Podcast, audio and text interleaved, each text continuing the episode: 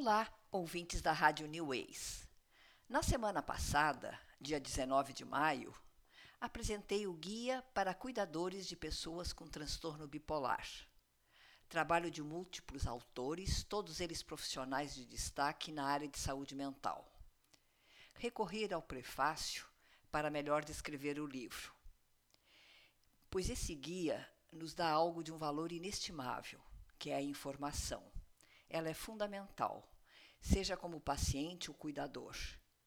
O guia aborda o transtorno bipolar, tratamento e gestão da doença, como apoiar e melhorar a qualidade de vida da pessoa com transtorno, autocuidado e estigma.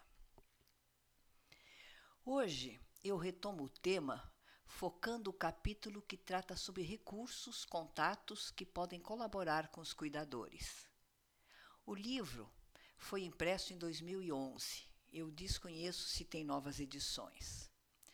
Lá tem a indicação do GRUDA, que é o Programa de Transtorno Afetivos do Instituto de Psiquiatria da Faculdade de Medicina da USP, da Associação Brasileira de Transtorno Bipolar, que é voltada para profissionais, e da ABRATA, que é a Associação Brasileira de Familiares, Amigos e Portadores de Transtorno Bipolar e de Depressão. Todas essas associações continuam existindo e também fazendo a diferença com o seu trabalho.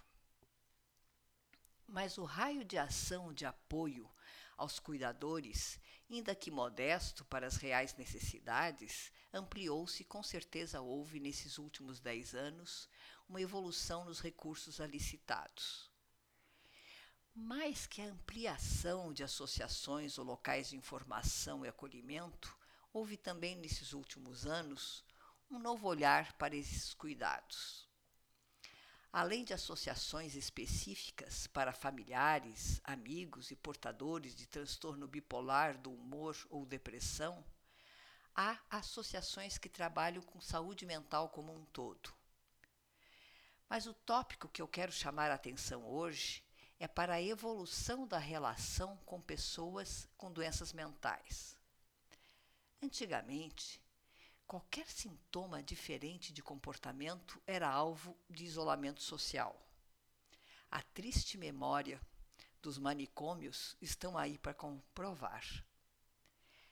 Mesmo tendo evoluído, há dois pontos que devem ser muito bem trabalhados social e culturalmente: o respeito à pessoa doente e o estigma. São assuntos de ampla abordagem.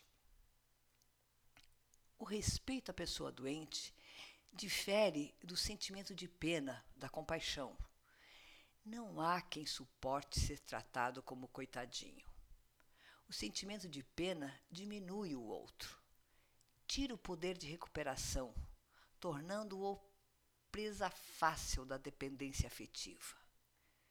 Olha, pessoal, essa abordagem é bem difícil pois esbarra na necessidade de se ter empatia com uma pessoa que tem um transtorno mental e que, por vezes, em crise, torna-se desafiante, até mesmo irritante, desconfiada e teimosa.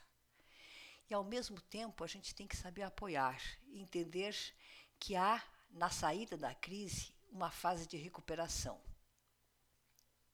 Em muitas situações, vemos o que se chama da codependência onde, por excesso de amor ou falta de informação, há uma dependência emocional entre quem precisa de cuidados e quem precisa cuidar.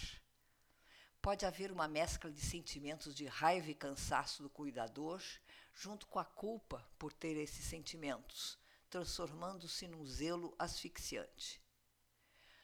O respeito significa desenvolver uma sadia relação com a pessoa que tem uma doença mental de tal forma que se possa ampará-la em momentos de crise e dificuldade, mas também que se possa permitir o empoderamento na saída dessas crises. Um dos maiores desafios para quem tem uma doença mental é ser sujeito da sua própria história.